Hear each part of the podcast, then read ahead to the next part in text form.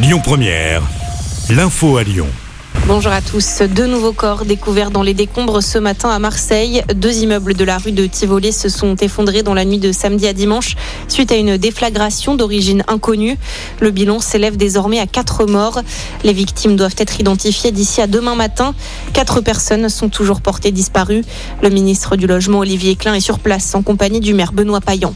C'est l'une des avalanches les plus meurtrières de ces dernières années en France. Le bilan s'élève désormais à six morts en Haute-Savoie.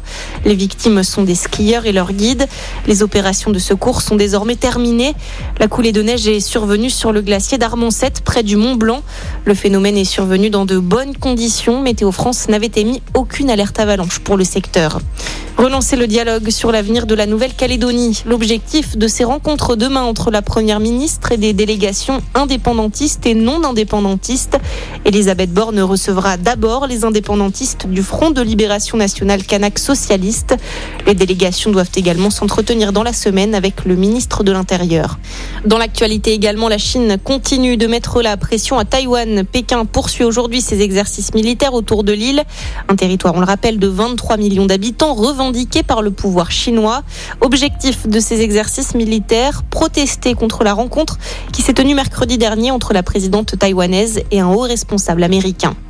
C'était il y a 25 ans jour pour jour, le 10 avril 1998, l'accord du Vendredi Saint marquait l'arrêt des affrontements entre catholiques unionistes et protestants nationalistes en Irlande du Nord.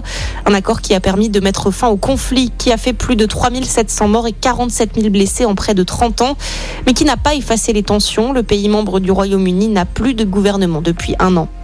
Et puis patience si vous rentrez de week-end prolongé. La circulation est très difficile aujourd'hui dans le sens des retours dans le quart nord-ouest du pays, sévère sur le reste du territoire et dans le sens des départs. Bonne journée à tous. Écoutez votre radio Lyon Première en direct sur l'application Lyon Première, lyonpremière.fr et bien sûr à Lyon sur 90.2 FM et en DAB+. Lyon Première